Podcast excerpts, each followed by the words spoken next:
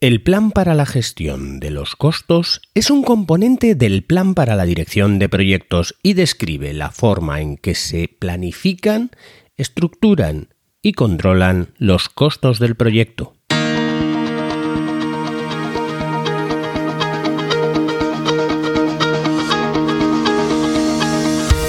Hola, estás escuchando Proyecta, un podcast de Emilcar FM sobre dirección y gestión de proyectos, metodologías ágiles, lean, productividad y mucho más. Yo soy Abel Yécora y os voy a contar todo lo que tiene que ver con este mundo.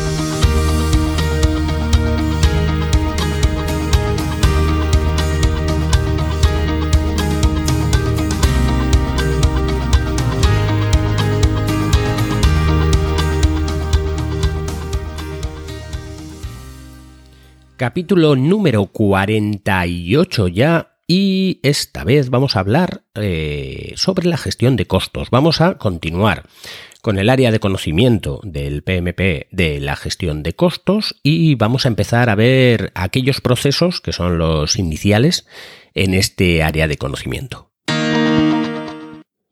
Bien, en el capítulo anterior ya vimos cómo empezar a pegarnos un poco con el tema de la gestión de costos según el PMP. Un poquito ver pues qué cosas tenemos que tener en cuenta antes de comenzar a, realizar las tareas de gestión de costos. ¿Qué tenemos que ver para intentar conseguir que la gestión de costos sea efectiva y que no nos dejemos nada por ahí? Entonces, eh, una vez tenemos en cuenta pues todos esos factores ambientales de la empresa, cuál es la economía, cuál es la moneda, ciertas cosas alrededor digamos, de todo lo que tiene que ver con la gestión de costos, nos empezamos a meter en los procesos reales de la gestión de costos, los procesos que el PMP marca en la gestión de costos. Para la gestión de costos, lo que hace el PMP empieza siempre en cada una de las áreas de conocimiento con un proceso que es el de planificar ese área de conocimiento. En este caso va a ser planificar la gestión de los costos. Planificar la gestión de los costos va a ser, como en otras áreas de conocimiento, simplemente definir cuáles son las líneas bases de lo que vamos a generar en ese área de conocimiento. Es decir, planificar cómo vamos a gestionar los costos. Lo que vamos a tener como entradas en sí eh, son las actas de constitución del proyecto que van a salir del proceso de desarrollar el acta de constitución de proyecto. También vamos a tener el plan para la dirección de proyecto que, y en concreto el plan de gestión del cronograma y el plan de gestión de los riesgos que necesitábamos o que hemos creado en otros procesos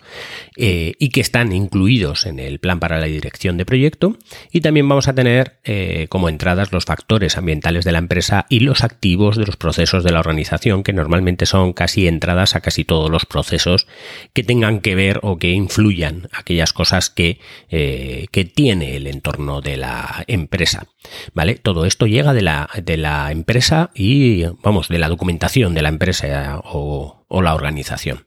Todo esto pasa por, el, por planificar la gestión de los costos y al final lo que sale es el plan de gestión de los costos. Un plan que se introduce o se incluye al plan de dirección de proyectos para tenerlo como documentación.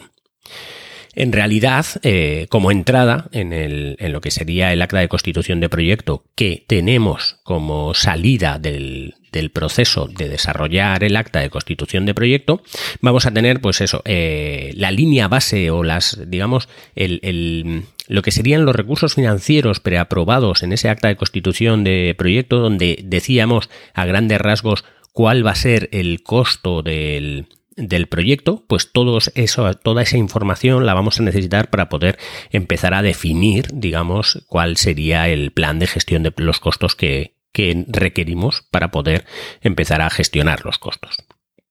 También necesitamos, como hemos dicho, el plan para la dirección de proyectos, en la que el plan de gestión del cronograma ya lo teníamos de la sección de de desarrollar el, cronograma porque para poder gestionar los costos necesitamos saber eh, qué días o qué trabajo se va a hacer cada día.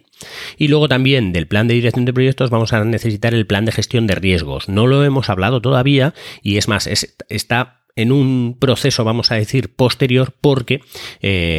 porque de alguna manera lo tenían que ordenar. Pero digamos que el plan de gestión de los riesgos se hace en paralelo a todo lo que se tiene que, que gestionar en el plan para la dirección de proyectos. El plan de gestión de los riesgos lo necesitamos porque dependiendo de qué riesgos queramos asumir o cómo manejemos esos riesgos van a hacer que nuestro presupuesto aumente o eh, disminuya dependiendo de qué cosas podemos eh, tener. Por ejemplo, si nosotros eh, existe un riesgo de que no podamos trabajar por una tormenta y llegan épocas de tormenta, pues podemos hacer un seguro. Pues ese seguro sería que viene del plan de gestión de los riesgos y ese seguro hay que contemplarlo. Eso, para eso necesitamos el plan de gestión de los riesgos como entrada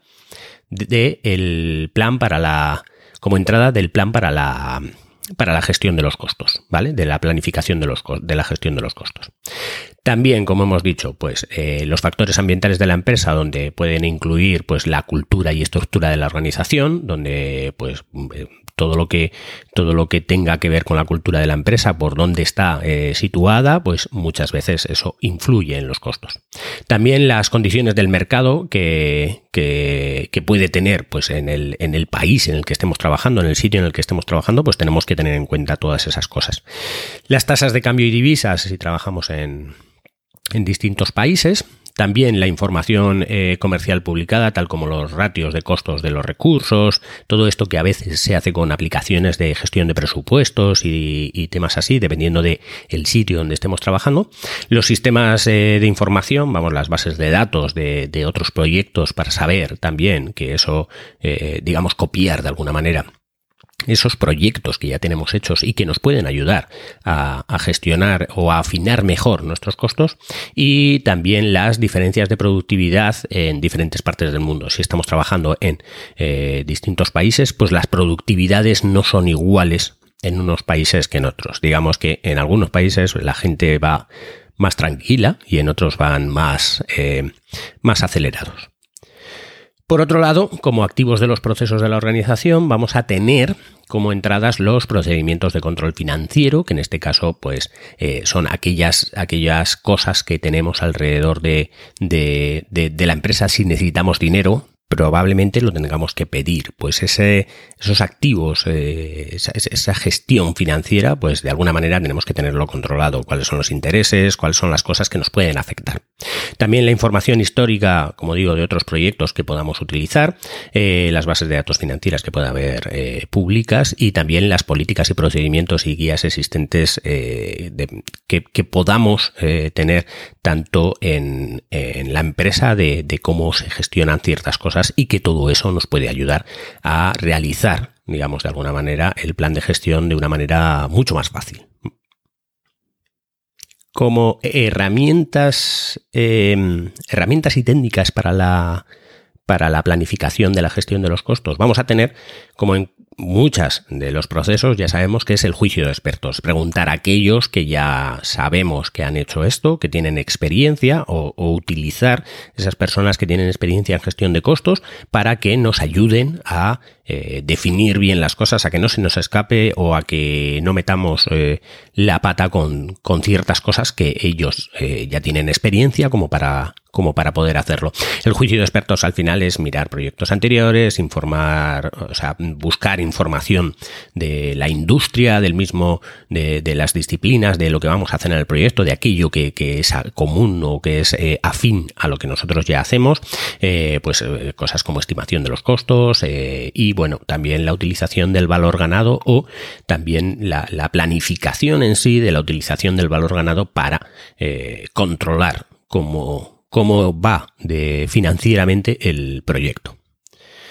Por otro lado, vamos a tener el análisis de datos, que básicamente es coger aquellos datos que ya tenemos, aquellos datos que hemos podido sacar, pues de, lo que hemos hablado antes, de los expertos, de todas estas eh, informaciones que tenemos de la industria y eh, analizarlos para intentar ver, pues, cuáles son las similitudes en nuestro proyecto e intentar asociar para, de alguna manera, eh, sacar lo que realmente nosotros necesitamos.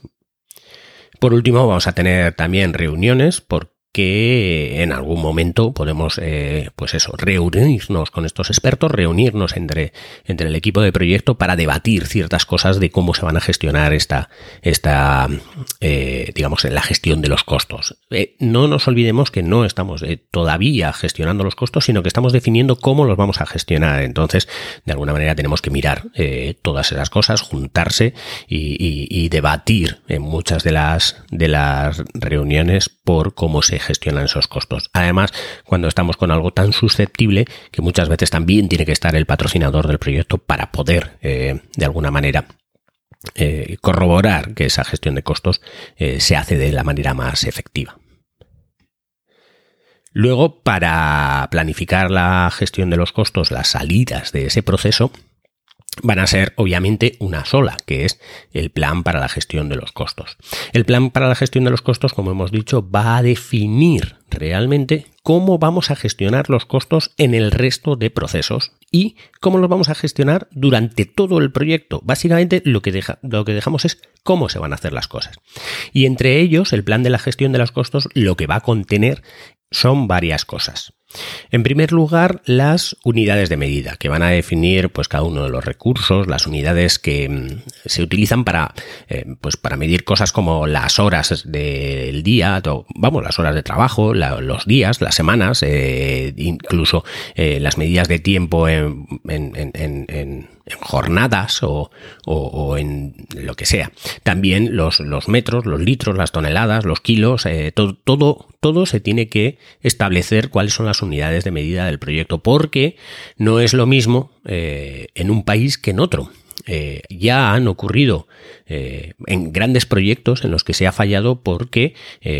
dos personas se comunicaban y unos estaban hablando en litros y otro estaba hablando en galones, porque en su país o en su costumbre, cada uno utilizaba una unidad de medida distinta y a la hora de comprar o vender eh, distintos productos, pues la cosa varía mucho y eso nos puede hacer variar mucho el presupuesto. Añadido a esto, tiene que ir también el nivel de precisión. El nivel de precisión lo que vamos a marcar es, eh, una cosa es un día, y, pero un día puede ser un día con media hora más, con media hora menos. Una hora puede ser con una hora más o con una hora menos. Me explico. Si nosotros definimos que esto va a durar una hora, el trabajo sobre esto va a durar una hora, ¿qué pasa si dura una hora y cinco minutos? ¿Se supone que nos hemos pasado o se supone que está dentro del margen?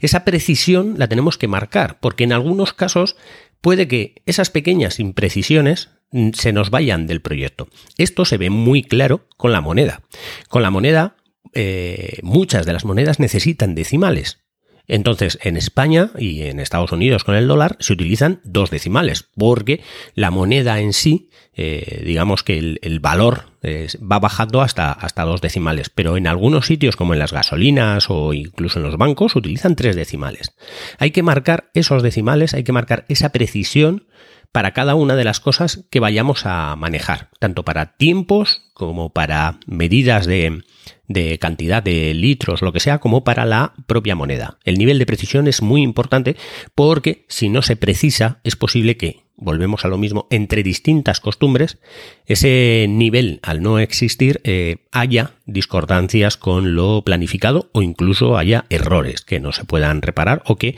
nos aporten mucho coste al, al proyecto. También el nivel de exactitud, que es eso, cuánto nos podemos pasar de,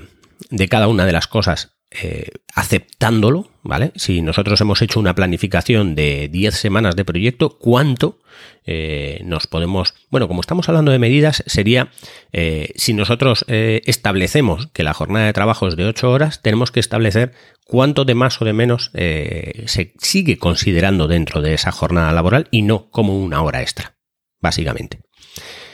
También vamos a tener los eh, enlaces con los procedimientos de la organización, o sea, cómo se enlaza los costos o cómo vamos a enlazar los costos con lo que nos llega de la estructura de desglose de trabajo. Como habíamos dicho, la estructura de desglose de trabajo era, eran unos paquetes que iban marcados con unos números, con una numeración, pues contablemente cómo vamos a unir eh, esas, esas dos estructuras, la estructura de los costos con, con lo otro, cómo, cómo vamos a numerarlo, cómo vamos a referenciarlo para que se pueda asociar tanto los costos, eh, para que se puedan asociar, perdón, los costos a, eh, a esas paquetes de trabajo trabajo, a esos pequeños trozos de, de trabajo orientados siempre al alcance. También se va a marcar o se puede marcar los umbrales de control, que básicamente es que cuando monitoreemos los costos, cuando se puede decir que se está yendo de costos, porque si en algún momento eh, pues eh, se va un poco, pero vemos que se puede refinar, pues ya se sabe. Pero hay veces en las que dicen, mira, hasta aquí, hasta aquí ya no, a partir de aquí ya esto es demasiado costo. Entonces, eh, ¿cuáles son esos umbrales de costo?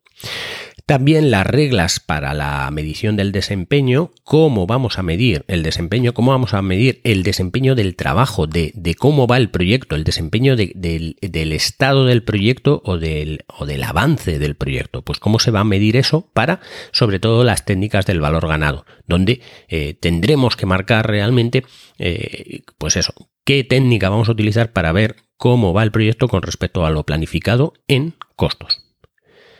También podemos sacar de esto los formatos de los informes, que es simplemente pues, las plantillas de los informes, de cómo se van a eh, rellenar esas plantillas para luego no tener eh, o tener de alguna manera claros eh, y no tener que andar buscando qué informe vamos a hacer para, para cada una de las situaciones. Y también los de, bueno, algunas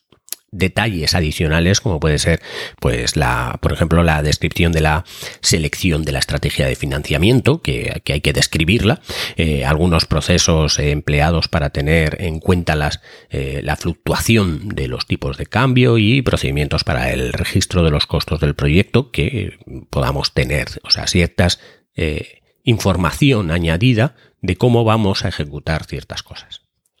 pues bien, con todo esto ya tendríamos ese plan para la gestión de los costos, ese eh, gran documento que nos va a guiar en este eh, área de conocimiento para gestionar los costos. Aquí lo que vamos a tener es simplemente las cosas que necesitamos para empezar a gestionar los costos, porque ya vamos a tener todo lo que es eh, el alcance, ya tendríamos, eh, porque ya hemos desarrollado la EDT, que es la estructura de desglose de trabajo, donde hemos definido o separado en pequeños trozos orientados al alcance.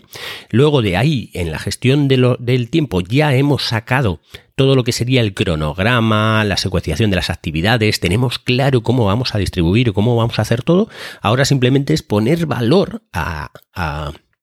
poner valor a esas actividades que vamos a hacer en nuestro proyecto, a, ese, a esos eh, paquetes de trabajo que vamos a hacer en nuestro proyecto, tenemos que poner ese valor, ese valor que vamos a estimar, pero sin estas cosas de cómo se van a estimar los valores, cuáles son las medidas, cuáles son, no podemos empezar a, a valorar digamos de alguna manera, eh, cuáles son los costos del proyecto. Como dijimos en capítulos anteriores, en el, sistema de gestión de costos, no, en un proyecto, en la gestión de proyectos, no se habla de el precio de venta del proyecto, se habla de costos de proyecto. Luego, a partir de ahí, financieramente ya se verá cómo se vende, pero se habla de costos, de cuánto nos cuesta el proyecto, porque así es como eh, se definen las cosas según el PMP.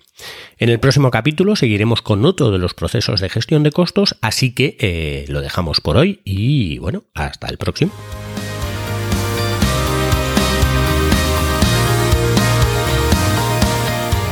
Y hasta aquí el capítulo de hoy. Muchas gracias por escucharme. Tenéis todos los medios de contacto, la información y los enlaces de este capítulo en emilcar.fm barra proyecta, donde espero vuestros comentarios. Hasta el próximo capítulo y no os olvidéis de que lo bien planificado, bien sale.